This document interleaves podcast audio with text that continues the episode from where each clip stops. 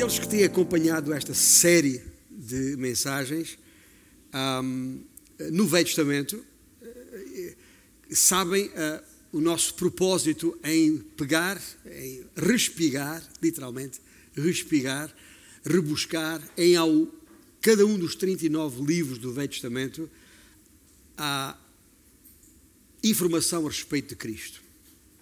É isso que estamos a, a fazer e estamos agora chegados já ao décimo livro na ordem dos livros que estamos a, a seguir. Importa referir também aquilo que já uh, disse antes, mas convém lembrar. Uh, um, em, cada um de, de, em cada uma destas uh, exposições da palavra de Deus, nós temos um objetivo, eu diria, triplo, uma espécie de três em um.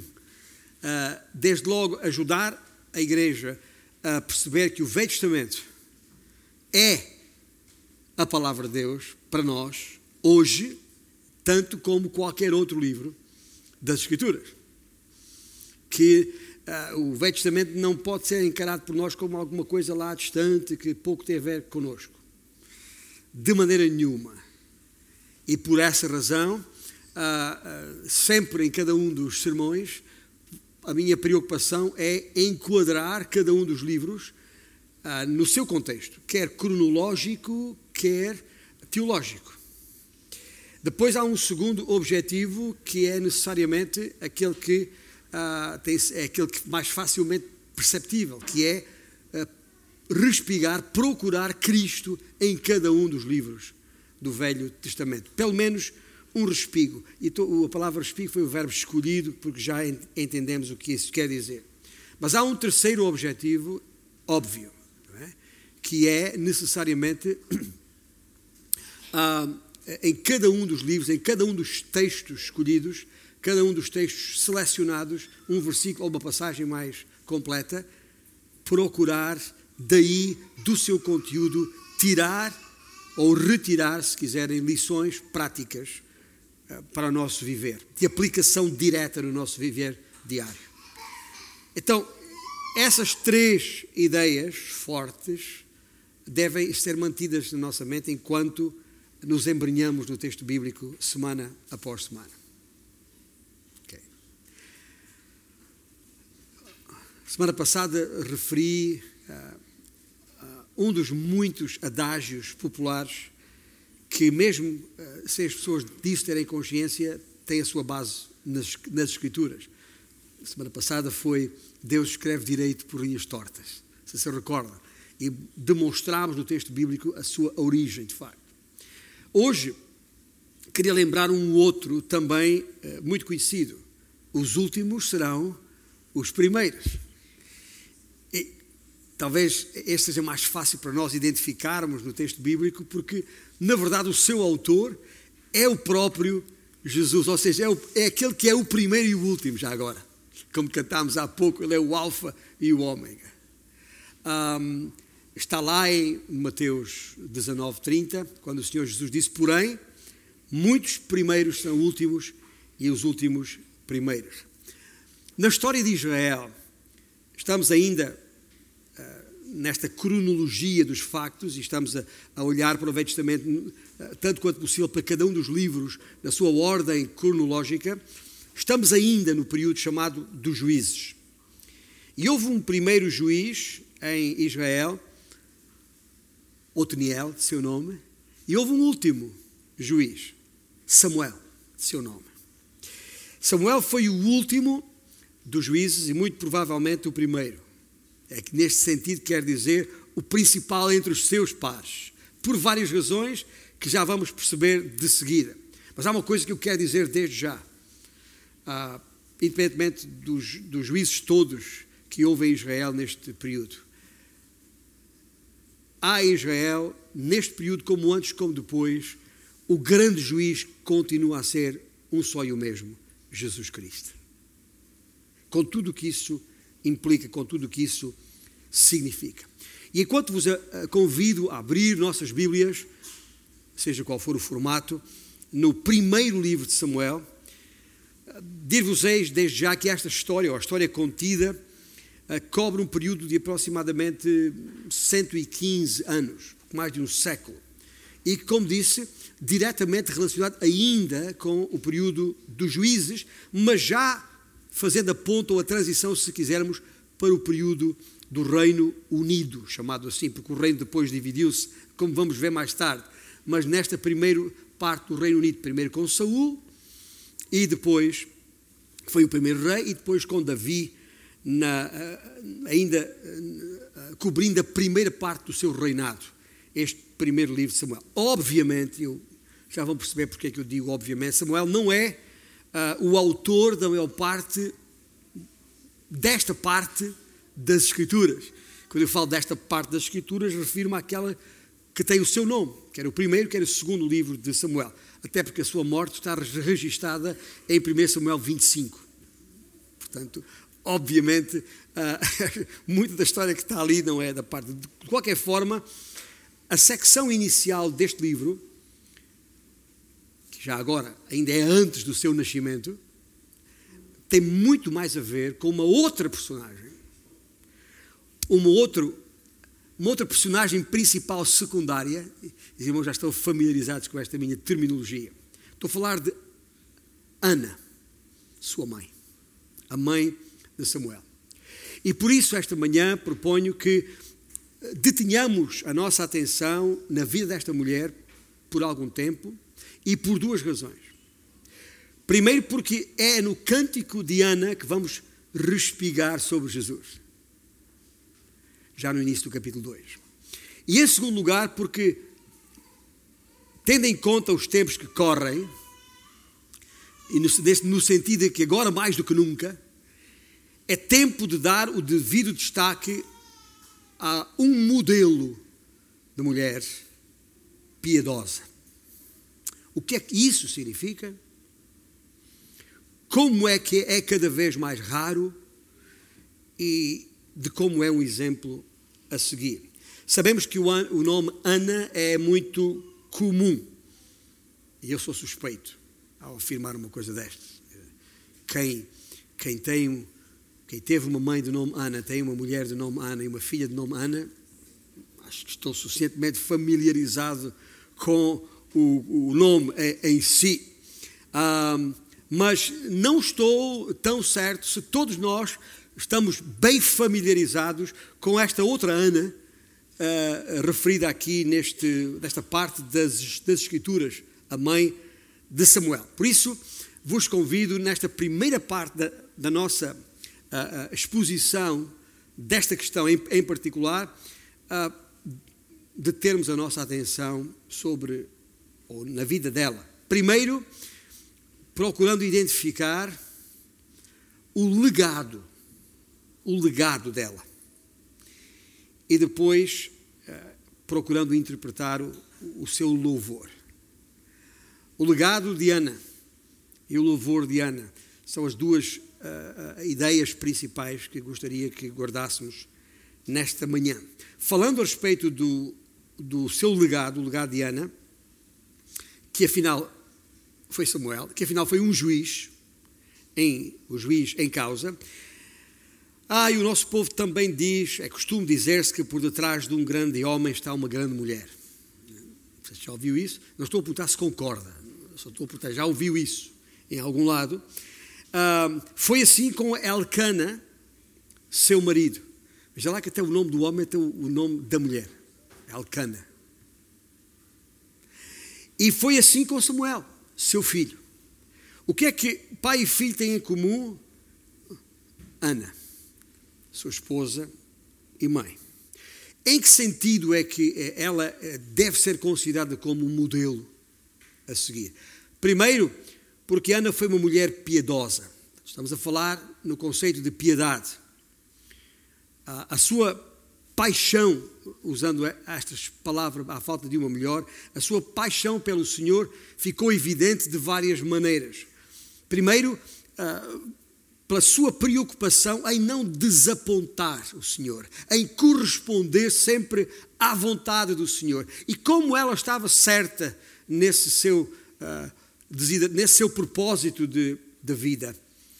Se levarmos em conta o ensino geral das Escrituras, de toda a, Escritura, e, e, e tal como ele aparece uh, sintetizado ou, ou, ou uh, expresso na primeira epístola de Paulo aos uh, de primeira epístola de Paulo a Timóteo, não precisa abrir lá, mas é um versículo muito conhecido, está no capítulo 2, versículo 15, quando ele diz, Paulo, a respeito da mulher, uh, todavia será preservada através da sua missão de mãe, se ela permanecer em fé e amor e santificação com bom senso.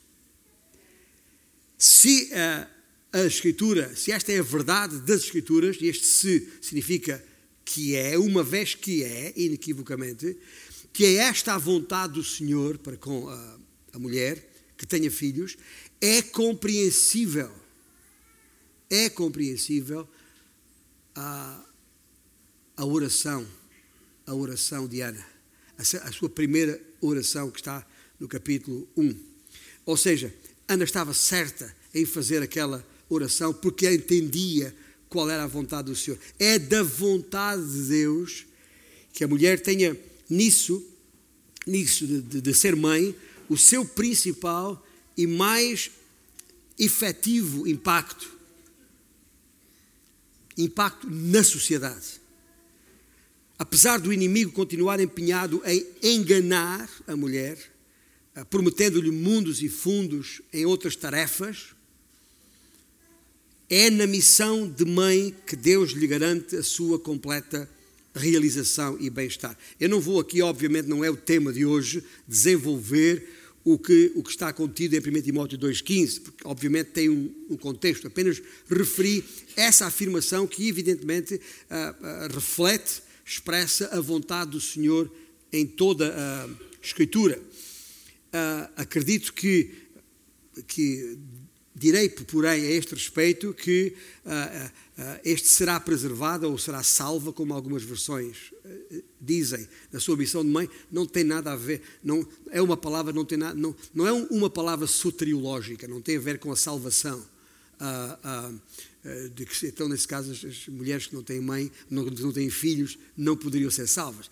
Tem nada a ver, portanto, não vou desenvolver isso, porque o meu entendimento, no contexto, evidentemente, é que isto significa que a mulher será plenamente realizada, no sentido de sentir que a sua vida uh, valeu a pena, ou vale a pena, uh, quando, uh, ou sendo, sendo mãe, e não, e não no ensino e liderança de uma igreja. como, aliás, aquela mesma passagem refere nos versículos anteriores, por contraposição. E eu, eu, eu tenho consciência também que este uh, posicionamento doutrinário não é popular, que não facilita a que as pessoas uh, se congreguem conosco. Tenho consciência disso, está bem? Uh, mas ainda assim é a palavra de Deus. E não vou deixar de a referir neste sentido. Não é este o tema central de hoje, mas é apenas uma referência inevitável, tendo em conta o extraordinário legado da esposa e mãe Ana. E na sua determinação em não desapontar o Senhor seu Deus. É nisto, em primeiro lugar, ah, que a sua piedade se revela. A sua piedade também é evidente na sua oração, que está lá no capítulo 1, versículos 9 a 12. Ela orou. Ah, e nessa oração, onde ela constata a sua esterilidade, o, facto de não ter filhos, quando ela constata isso, quando ela verifica isso, ela vira-se para o Senhor. Ela sabia bem que só o Senhor poderia alterar aquela situação, dado que os filhos são dádiva de Deus e não fruto de um mero capricho ou acidente. Os filhos são herança do Senhor, diz a palavra. E é por isso mesmo, e já agora, porque é outra questão que está na ordem do dia, é por isso que o aborto, eufemisticamente chamado de IVG, não é TGV, é IVG, interrupção voluntária da, da gravidez, é algo horrendo. É uma monstruosidade E não pode ser voluntário chamado assim, porque só pode depender da vontade de Deus. É Ele que dá a vida e é Ele que a tira. Ana refere isso neste, neste texto que vamos ler daqui a pouco, em instantes. No seu próprio cântico, dizia eu. E Ele, o Senhor, Ele sabe bem como abortar as crianças que Ele não quer que nasçam, de acordo com o seu próprio propósito. Não é uma questão voluntária ou de opção para nós. Ou então, sempre que cantamos sobre a soberania de, de Deus e cantamos todos os dias, todos os domingos, pelo menos como hoje, hum, é mera letra. Na, na simplicidade da, da sua piedade, Ana orou assim: Deus, só tu podes dar filhos, só tu podes mudar a minha infértil condição. Portanto, a sua piedade revela-se na sua preocupação de corresponder à vontade de Deus, revela-se também na sua oração e revela-se em mais um detalhe. Revela-se na sua dedicação ao Senhor. Quer na consagração do que é seu, como, como, como está evidente, eh, os irmãos estão lá no capítulo 1, eh, quer quando ela, ela, ela diz eh, no, no versículo uh, 11, Senhor dos Exércitos, se benignamente atentares para a aflição da tua serva e de mim te lembrares e da tua serva te não esqueceres e lhe deres um filho varão, ao Senhor o darei por todos os dias da sua vida e sobre a sua cabeça não passará navalha. Já me referi a isto, mas para dizer que, afinal, não há nenhuma dúvida de que a, a sua piedade está também na sua dedicação, ou seja, ela está disponível para consagrar ao Senhor tudo aquilo que é seu e não há, haveria nada mais precioso para ela do que o seu próprio filho, e ainda assim ela estaria disponível para o entregar ao Senhor. Isto, portanto, é evidente na sua consagração e na sua adoração, como aliás o cântico que uh, nos primeiros versículos do capítulo 2 expressam. Mas já lá iremos ao cântico. Antes, porém, ainda uma breve consideração ao tipo de consagração que está aqui expressa neste texto, para percebermos o que é que ela está a falar aqui. Quando diz e fez um voto, dizendo: Senhor dos exércitos, se benignamente atentares para a aflição da tua serva, Note-se desde já que ela reconhece a sua incapacidade de ter filhos como uma aflição. Era uma aflição para ela, ela estava aflita por isso. E, voltando ao texto, e de mim te lembrares e da tua serva te não esqueceres e lhe deres um filho varão, de notar aqui também a especificidade da sua oração. Ela pediu um filho varão. Então, ao Senhor o darei por todos os dias da sua vida e sobre a sua cabeça não passará navalha. Já agora, isto parece uma coisa estranha porque desde que eu me lembro da minha, da minha mãe, a preocupação da, da, da minha mãe era que eu cortasse o cabelo. Filho, vai cortar essa laruça, é uma expressão que usamos no, no Alentejo. Ah, ah, ah, e há sempre a preocupação, ó oh, filho, vai cortar, vai cortar o cabelo. Agora aqui, a preocupação desta mãe é que ele não, não cortasse o cabelo. Pode parecer estranho uh, esta mulher fazer questão de criar um filho naquelas condições, mas há aqui uma, uma diferença que, que não podemos deixar de referir. O voto que ela fez aqui, que pode ser verificado uh, no capítulo 6 do livro de, de Números, é chamado voto do Nazireu. Não confundir com Nazaré. Não tem nada a ver com Nazaré, está bem? O voto do Nazireu, uh, da, da, da, da palavra nazir, que significa uh, consagrado ou separado no hebraico.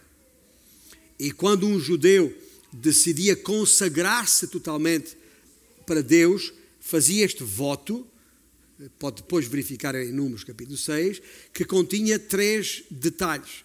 Um era este de uh, uh, abster-se de cortar o cabelo, havia também o, o, o, o abster-se de bebida alcoólica, uh, bebida forte, digo, abster-se de bebida forte, é assim que está escrito lá, e ainda o de não se contaminar com cadáveres. Isso era o voto do Nazireu. Ou seja, ah, e outra vez em contraste com os dias de hoje, quem fazia um voto deste não estava muito preocupado com a sua própria imagem.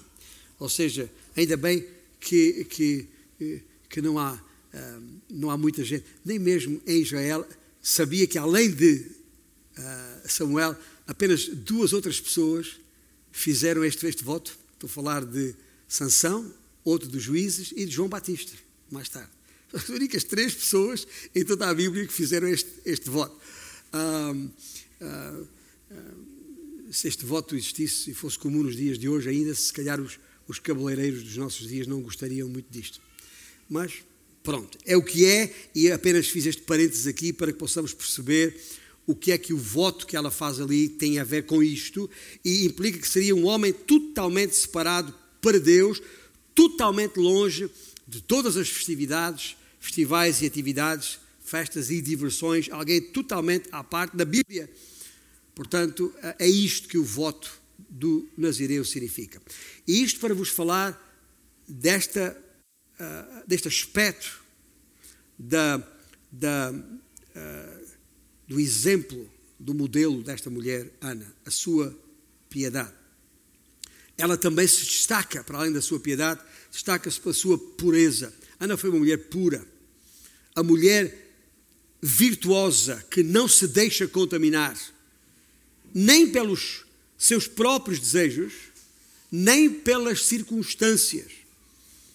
Se olharmos, por exemplo, aqui neste capítulo 1, versículo 15, quando o Eli, o sumo sacerdote, a, a, a ouvia a, a, mexer os seus lábios quando estava em oração, o homem pensou que ela estava embriagada. E, e ao ponto de lhe dizer, ó oh, mulher, até quando estarás tu embriagada? Aparta de ti esse vinho. E ela respondeu: Não, senhor meu, eu sou mulher atribulada de espírito, não bebi nem vinho nem bebida forte, porém venho derramando a minha alma perante o Senhor. Não tenho, pois, a tua, não tenhas, pois, a tua serva filha de, como filha de Belial, porque pelo excesso da minha ansiedade e da minha aflição é que tenho falado até agora. A mulher manteve a sua pureza, não se contaminou. E a adoração de Ana traz a compreensão sobre o papel da mulher na adoração dos tempos do Antigo Testamento. Ou seja, o seu papel não é de algo público ou oficial. No entanto, ela continua tendo um enorme impacto espiritual na vida dos crentes ao longo dos séculos. Que saibamos o status eh, público e oficial de, de Eli, ao contrário, pouco ou nada fez ou pouco ou nada faz por sua vida espiritual ou pela vida de, de, seus, de seus filhos. Estou a falar de Eli, porque a história de Eli e dos seus filhos é, é trágica, é outra parte deste contexto também. Ah, mas Ana, em seu sofrimento silencioso e em seu ministério oculto e discreto na vida de Samuel, tem um impacto importante e duradouro em sua época e na nossa também até aos dias de hoje. A súplica de Ana, onde ela profere o seu voto, é até silenciosa. Por isso é que o Eli pensava que ela estava bêbada. Ah, no entanto, as suas consequências acabaram por ter uma importância nacional. E o seu louvor faz parte das, das Escrituras, das Sagradas Escrituras, e é é fonte de instrução, de conforto e de encorajamento para, para muitos. E, portanto, mesmo não tendo uma posição oficial de liderança, que não tinha, e, e, e sendo o seu ministério um ministério particular, ela teve um enorme impacto espiritual. Estou a fazer uma pausa porque eu tive o privilégio de conhecer mulheres assim e de, conheço mulheres assim. Eu lembro-me sempre da minha sogra, era este tipo de pessoa. Ah, no seu silêncio, no sua, o seu uh, recanto, ela teve um impacto tremendo, mesmo até à sua à hora da sua morte, uh, sentada em nossa casa, uh, ao, ao telefone ou falando com pessoas que recebia, mulheres que recebia, jovens de todas as idades, o impacto que ela teve nas suas vidas até aos dias de hoje, o impacto que teve na vida da minha própria mulher. Que é, é quase todos os dias a minha mulher se lembra disso. É, acho que ainda, ainda ontem à noite ela me disse, uh, ao passar por uma situação, lembrei-me da minha mãe. Uh, este tipo de exemplo, este tipo de modelo. É? Aliás, não, não foi por acaso que a minha própria mãe me disse: Filho, antes de escolheres mulher, uh, conhece bem a sua mãe. E eu tive o privilégio de conhecer bem a minha sogra, mesmo antes de sonhar que viria a casar com a filha dela. E por isso estou a falar isto, não, não porque é a minha sogra, ou porque foi minha sogra, mas porque foi um exemplo deste modelo que está em Ana, a que eu me refiro aqui. Ah, um, eu espero que os homens e mulheres uh, que desejam proeminência, posição e status aprendam com a maneira como Deus usou Ana em seu ministério. Portanto, uma mulher uh, piedosa, uma mulher pura e eu, eu diria, por fim, e de uma forma mais breve, uma mulher paciente. Ah, quando aqui nos versículos 18 e 19 ela diz: Acha tua serva mercê diante de ti. E assim a mulher foi seu caminho e comeu, e o seu semblante já não era triste. E levantaram-se de madrugada e adoraram perante o Senhor e voltaram e chegaram à sua casa a Ramá. Elcana coabitou com Ana, sua mulher, e lembrando-se dela o Senhor, ela concebeu e, passado o devido tempo, teve um filho a que chamou Samuel, pois dizia: Do Senhor o pedi. Meus irmãos, o seu exemplo de paciência uh, é óbvio e é importante nós aprendermos com Ana a saber esperar no Senhor. Ele é fiel. Poderá não ser no nosso tempo, Estou-me a lembrar de, daquilo que está escrito em Hebreus capítulo 11, a, a, propósito de todos aqueles exemplos de homens e mulheres, exemplos de fé, que confiaram no Senhor até ao final da sua vida, e diz Hebreus 11 que morreram uh, na fé sem ter obtido as promessas, ainda que aquilo que pediram e esperaram não tivesse sido experimentado, isso não impediu a sua fidelidade. Saber esperar no Senhor uma, mais uma enorme virtude no exemplo de, de Ana que eu queria deixar sublinhado aqui. Samuel é o último dos juízes. E, de facto, o seu exercício enquanto líder em Israel foi, uh, enquanto político, uma liderança política sobre Israel. Samuel foi um dos juízes, o último dos juízes, mas foi o primeiro dos profetas.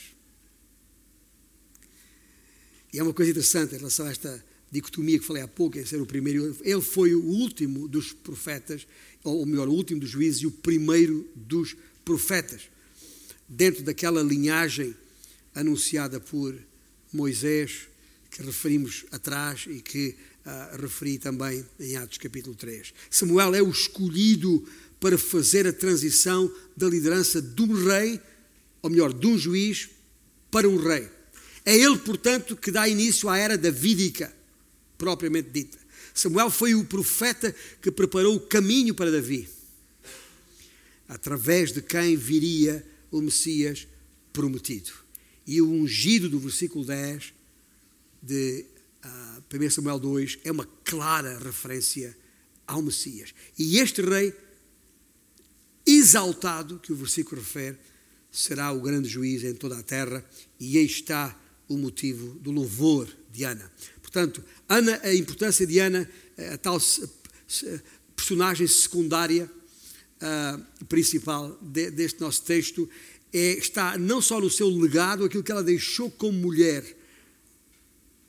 como mãe e certamente como esposa, e nós não lemos todos os detalhes da vida de Ana neste capítulo 1 de 1 Samuel, uh, com todas as aflições dela, mas também o, seu, o exemplo está contido no seu louvor. E no salmo, que é um salmo uh, de Ana, a pessoa dominante em, nas suas palavras é o Senhor. Vamos ver isso. A Bíblia está aberta ali em, em, em 1 Samuel capítulo 2. E vamos ler. E ao ler, enquanto lemos, eh, tomem atenção, porque é impressionante. Nestas palavras, neste breve trecho, nove vezes ela refere o nome do Senhor como tal, Yahweh, Senhor Jeová, sobre quem cantamos há, há pouco, porque não há outro Deus. Para além de, das muitas outras vezes, talvez umas 15 vezes, eh, em que o, o Senhor é, é referido com outro nome ou uh, pelos pronomes respectivos. Mas vamos ler. Estamos lá em 1 Samuel 2. Então orou Ana e disse: O meu coração se regozija no Senhor, a minha força está exaltada no Senhor. A minha boca se ri dos meus inimigos, porquanto me alegro na tua salvação. Não há santo como o Senhor, porque não há outro além de ti, e rocha não há nenhuma como o nosso Deus. Não multipliqueis palavras de orgulho, nem saiam coisas arrogantes da vossa boca, porque o Senhor é o Deus da sabedoria e pesa todos os feitos na balança. O arco dos fortes é quebrado, porém os débeis cingidos de força. Os que antes eram fartos, hoje se alugam por pão, mas os que andavam famintos não sofrem mais fome. Até a estéril tem sete filhos, e a que tinha muitos filhos perde o vigor. O Senhor é o que tira a vida e a dá, faz descer à sepultura e faz subir. O Senhor empobrece e enriquece, abaixa e também exalta. Levanta o pobre do pó e desce do monturo, exalta o necessitado para o fazer assentar entre os príncipes, para o fazer herdar o trono de glória. Porque do Senhor são as colunas da terra e assentou sobre elas o mundo. Ele guarda os pés dos seus santos, porém os perversos emudecem nas trevas da morte, porque o homem não prevalece pela força. Os que contendem com o Senhor são quebrantados, dos céus troveja contra eles. O Senhor julga as extremidades da terra, dá força ao seu rei e exalta o poder do seu ungido. Espetáculo espetacular. Esta magnífica oração providencia a chave indispensável para a interpretação do conjunto dos dois livros de 1 e 2 Samuel, que tem o seu nome. O nome do seu filho, do filho de Ana. Não sei se perceberam, mas nesta oração não há uma única petição.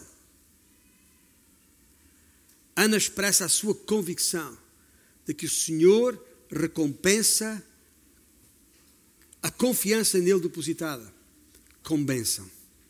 O Senhor muda a esterilidade em fertilidade. Aliás, não é por acaso que Maria, no seu cântico, no seu Magnificat, que está lá em Lucas capítulo 1, uh, refere, cita Há ali um paralelo direto com o cântico de, de Ana.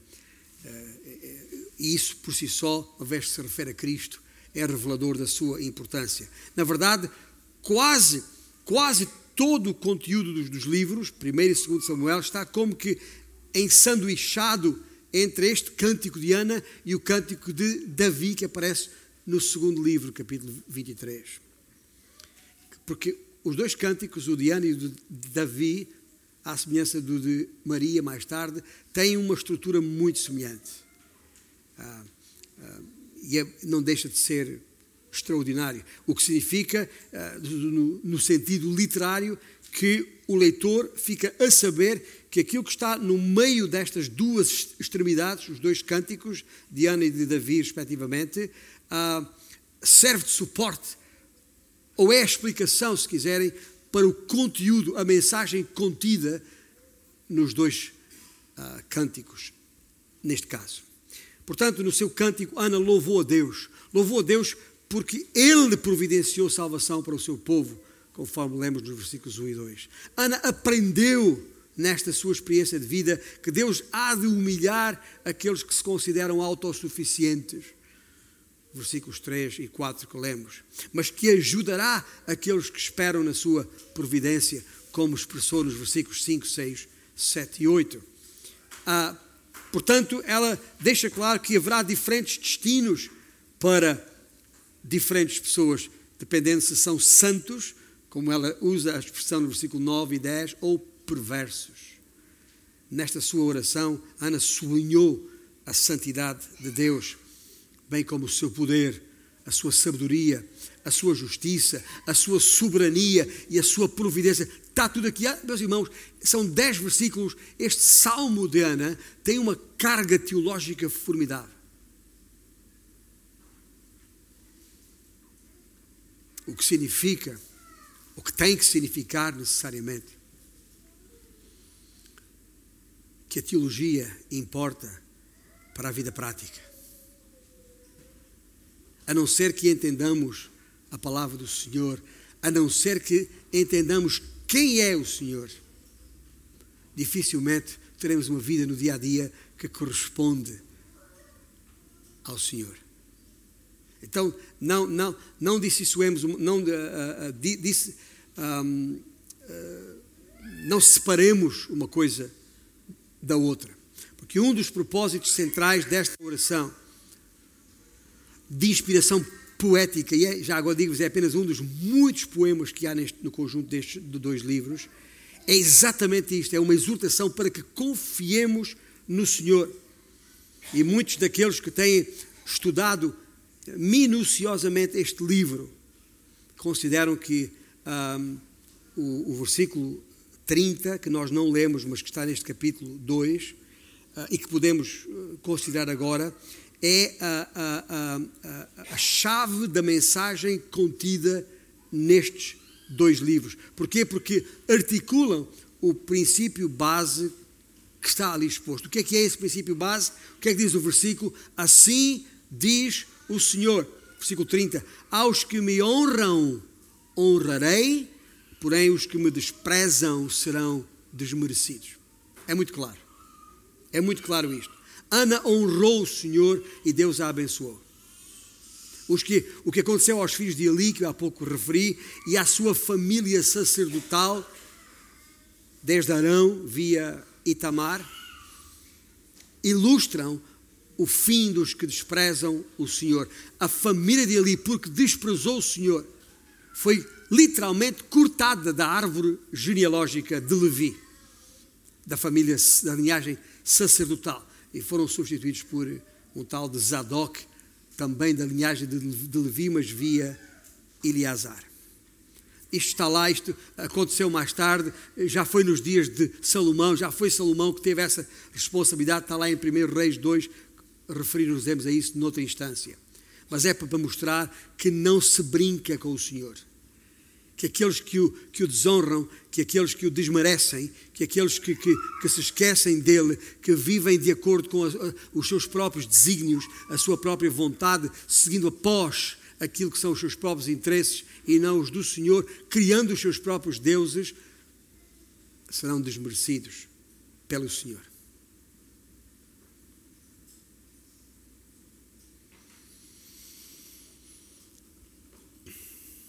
E a razão porque Deus torna fértil o que vem sendo estéril, a razão porque Deus recompensa aqueles que nele confiam e obedecem, percebe-se ao longo de todo o livro de 1 Samuel e também segundo Samuel. Meus irmãos, mas é aqui, neste texto, neste versículo 10 de 1 Samuel 2, que gostaria de concentrar a nossa atenção no restante do nosso tempo, porque é ali que está o, o décimo respiro que proponho fazer de Cristo no Velho Testamento. O ungido, cujo poder Yahweh, Jeová, há de exaltar. Os que contendem com o Senhor são quebrantados, versículo 10. Dos céus troveja contra eles o Senhor julga as extremidades da terra, dá força ao seu rei e exalta o poder do seu ungido. Para que fique claro, Deus estabelecerá a justiça. Porque Ele é justo. Ele há de proteger os fiéis. e há de eliminar os ímpios. Isso não é da nossa responsabilidade.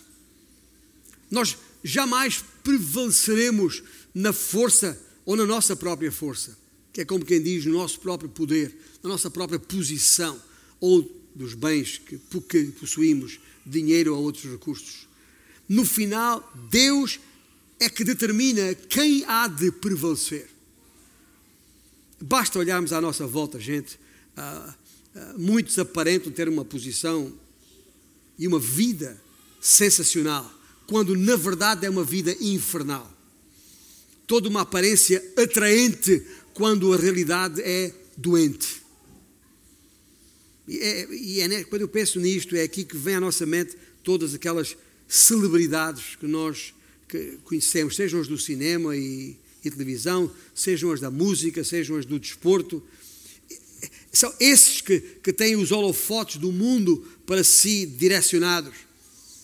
Aqueles que têm as, as equipas de, de reportagem, as televisões e as multidões à espera deles nos aeroportos deste mundo.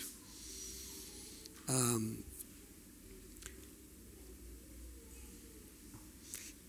e é, é curioso que há muitos ilustres desconhecidos que chegam aos aeroportos às vezes no mesmo dia, ou vêm no mesmo voo e, e não têm destaque nenhum, não têm nenhum, nenhum holofote sobre, sobre eles.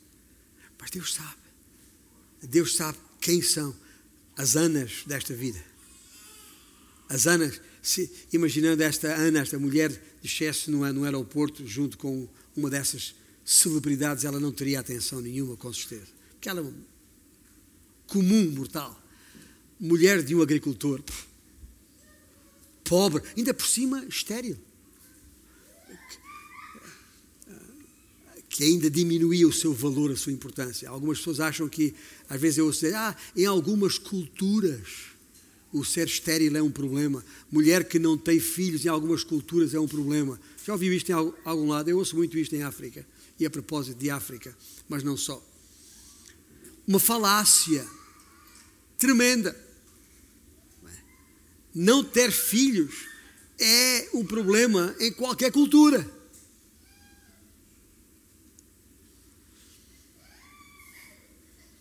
Por alguma razão, Deus concebeu assim a mulher.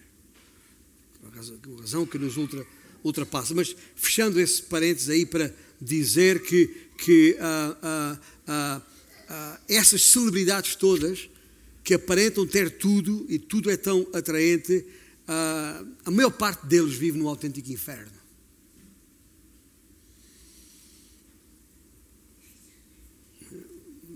Não pelo calor das luzes dos, dos holofotes sobre ele, autêntico inferno, mas pelos casamentos destroçados, uh, filhos perdidos, a maior parte deles dependentes de, de de fortes medicações químicas e de psicoterapias sem esperança. Vivem atormentados por um mundo que eles mesmos quiseram conquistar. Bem-aventurado é aquele que está disponível para perder tudo neste mundo, a fim de não perder o que verdadeiramente conta para a eternidade. Como disse Jesus, de acordo com Marcos capítulo 8, que adianta ou que proveito, ou que aproveita ao homem ganhar o mundo inteiro e perder a sua alma. Eu gostaria aqui de vos deixar três brevíssimas notas a, a propósito deste versículo 10. Três palavras contidas neste versículo 10. O Senhor julga as extremidades da terra, e daí o conceito de grande juiz, dá força ao seu rei e exalta o poder do seu ungido. A primeira é a palavra rei. Não fosse o conhecimento que agora temos de toda a Escritura, seria estranho esta referência aqui ao seu rei, quando naquela altura ainda nem havia rei em Israel. E não houve até Samuel, até Samuel crescer e ser chamado por Deus para ungir Saul como rei. Está lá, já no capítulo 10 de 1 Samuel. O cântico de Ana contém aqui a primeira referência a um rei que Deus levantaria com, como seu representante ungido para liderar Israel, que está no versículo 10, que também está referido no versículo uh, ah, 35 como pode facilmente ser constatado, então suscitarei para mim um sacerdote fiel, já está a referir-se a outra linhagem, que procederá segundo o que tenho no coração e na mente, edificar-lhe uma casa estável e andará ele, o sacerdote, diante do meu ungido para sempre. Esta é uma das raras vezes em que isto é referido nas Escrituras por alguém tão comum como Ana. Ah, já tinha sido referido por Moisés. Lembra-se, falámos nisso, ah, Deuteronômio capítulo 17. Até antes de Moisés, já em Gênesis, ah, com Abraão e com Jacó, Abraão e a Jacó, já há uma referência de que o Senhor levantaria um rei. Mas estamos a falar em personalidades como Moisés, como Abraão, como Jacó. Mas aqui é uma Ana, uma qualquer Ana desta vida, que Deus usa para fazer uma referência direta ao que aqui se passa. E o facto de, de, de, de, de Ana o ter referido é demonstrativo de que, não só de que o povo esperava o cumprimento dessa promessa, aliás, pouco tempo depois, quando chegamos ao capítulo 8, ao ler este livro, já o povo está a pedir mesmo, a, a requerer do Senhor um rei, mas é também uma evidência clara de que o Senhor usa qualquer um. Qualquer um que se predisponha a ser usado por Deus, o Senhor vai usar. Esta é a primeira nota a respeito da primeira palavra, palavra rei. A segunda nota tem a ver com a segunda palavra aqui contida, a palavra poder que no original hebraico é literalmente a palavra chifre. Há algumas versões usam a palavra chifre, mas a maior parte delas tem a palavra poder, porque no original hebraico é a palavra chifre que está ali, porque na Bíblia, invariavelmente, chifre é sinal de poder e glória. Dar-vos-ei, por exemplo, exemplo, nos Salmos, os Salmos estão cheios disto, em que a mesma palavra aqui usada uh, no, em 2.10 da 1 Samuel, por exemplo, o Salmo 112, versículo 9, diz que a sua justiça permanece para sempre e o seu poder, chifre, se exaltará em glória. Ou no Salmo 132, versículo 17, ali farei brotar a força de Davi. Outra vez a mesma palavra que está em, 2 Samuel, em 1 Samuel 2,10. Preparei preparei uma lâmpada para o meu ungido, diz o salmista. Portanto, veja a palavra rei e a palavra poder e como elas estão associadas. Uma terceira palavra, última, é a palavra-chave aqui é a palavra ungido. E é a palavra hebraica de onde vem a nossa palavra Messias. E naquele tempo Israel ainda não tinha uma compreensão adequada, plena do seu significado. E quando ouvimos a palavra ungido, regra geral, lembramos, no Velho Testamento, no contexto do Velho Testamento, lembramos daqueles especialmente sancionados por Deus, que, regra geral, uh, os, os, os uh, profetas e reis, que eram ungidos do Senhor. Porém, é em Jesus que o conceito alcança o pleno do seu significado. Por isso ele é chamado o Cristo, que é a palavra grega para a palavra hebraica Messias. De qualquer forma, esta é, 1 Samuel 2,10, a primeira referência no Velho Testamento ao rei como sendo o ungido do Senhor. O que é uma coisa extraordinária.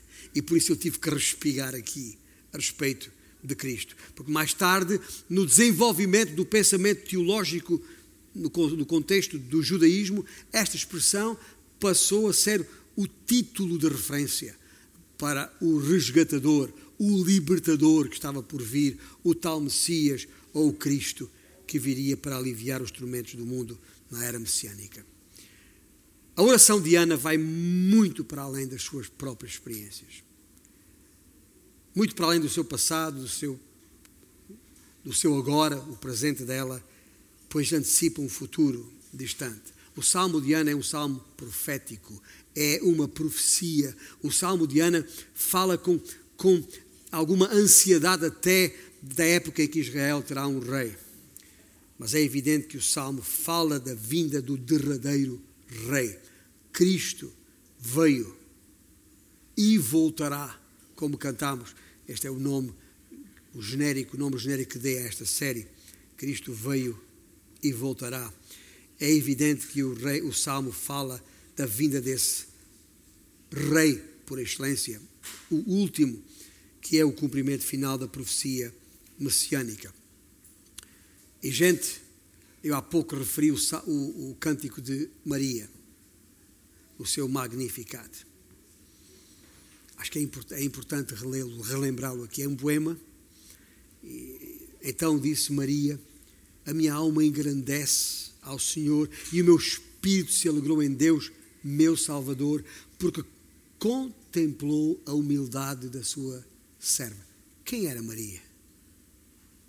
Maria hoje é uma ilustre celebridade, especialmente nos meios romanos. Mas não era então. Era uma simples mulher. Uma simples mulher. Pois desde agora todas as gerações me considerarão bem-aventurada, verdade. Porque o poderoso me fez grandes coisas. Não é mérito meu. Veja o paralelo aqui com a linguagem de Ana. Santo é o seu nome. A sua misericórdia vai de geração em geração sobre os que o temem. Agiu com o seu braço valorosamente, dispersou os que no coração alimentavam pensamentos soberbos. Está a ver o cântico de Ana aqui? Derribou do seu trono os poderosos e exaltou os humildes, encheu de bens os famintos e despediu vazios os ricos, amparou a Israel, seu servo, a fim de lembrar-se da sua misericórdia a favor de Abraão e da sua descendência para sempre, como prometera aos nossos pais. Parece que estamos a ler Ana, mas não, é, é Maria. A ligação messiânica é óbvia, e não há nenhuma dúvida uh, a que é que Ana se referia quando disse o que disse na presença do Senhor. O nosso texto é um retrato da maneira como Deus proporciona suas bênçãos, como Deus manifesta a sua graça em meio à tristeza, em meio ao sofrimento, em meio às fraquezas humanas que as temos, no meio de tudo isso, o Senhor proporciona bênção. Aliás, isto nem devia ser estranho para nós. Lembra-se das palavras de Paulo quando escreveu aos Coríntios é, relativamente ao. A, é, o que, quando ele diz que o poder de Deus é demonstrado, se aperfeiçoa nas nossas próprias fraquezas. Isso é graça, gente. É, é a graça de Deus que não procura uh, uh, ressaltar os nossos pontos fortes. A graça de Deus busca os nossos pontos mais fracos, para que fique absolutamente claro para todos que é Deus quem realiza as grandes coisas que nós esperamos ver, ainda que feitas por nosso intermédio. As coisas que causam a Ana as maiores tristezas as coisas que causam a Ana as maiores dores, e cada um pode pensar na sua própria vida. Quais são? São exatamente as mesmas coisas que Deus usa para trazer enorme alegria. Vá lá entender. Para ti que me ouves esta manhã, a pergunta é óbvia: amas a Deus? És um ou uma de seus filhos? imerecidamente, mas adotado, quando pela fé crestes na obra redentora de Cristo, porque estas são as boas novas da salvação, que Cristo morreu, foi sepultado e ressuscitou para nos resgatar dessa condição. O Evangelho é, são boas novas para aqueles que creem. O Evangelho, o Evangelho não é boa nova para aqueles que se acham justos, aqueles que se acham suficientes, aqueles que se acham capazes, aqueles que, que se consideram autossuficientes. Para esses, o Evangelho não é boa nova. Então, bem, na maior. O Evangelho é boa nova para os que reconhecem a sua fraqueza, para os que reconhecem a sua incapacidade total, que reconhecem o seu total imerecimento. É para esses que o Evangelho é boa nova. Para os outros, o Evangelho é uma ofensa. Por isso é que Paulo diz: é loucura a palavra para os que parecem. O que, que é isso? Mas para nós que somos salvos é o quê? É o poder de Deus. Essas pessoas que acham que Deus lhes deve tudo e mais alguma coisa?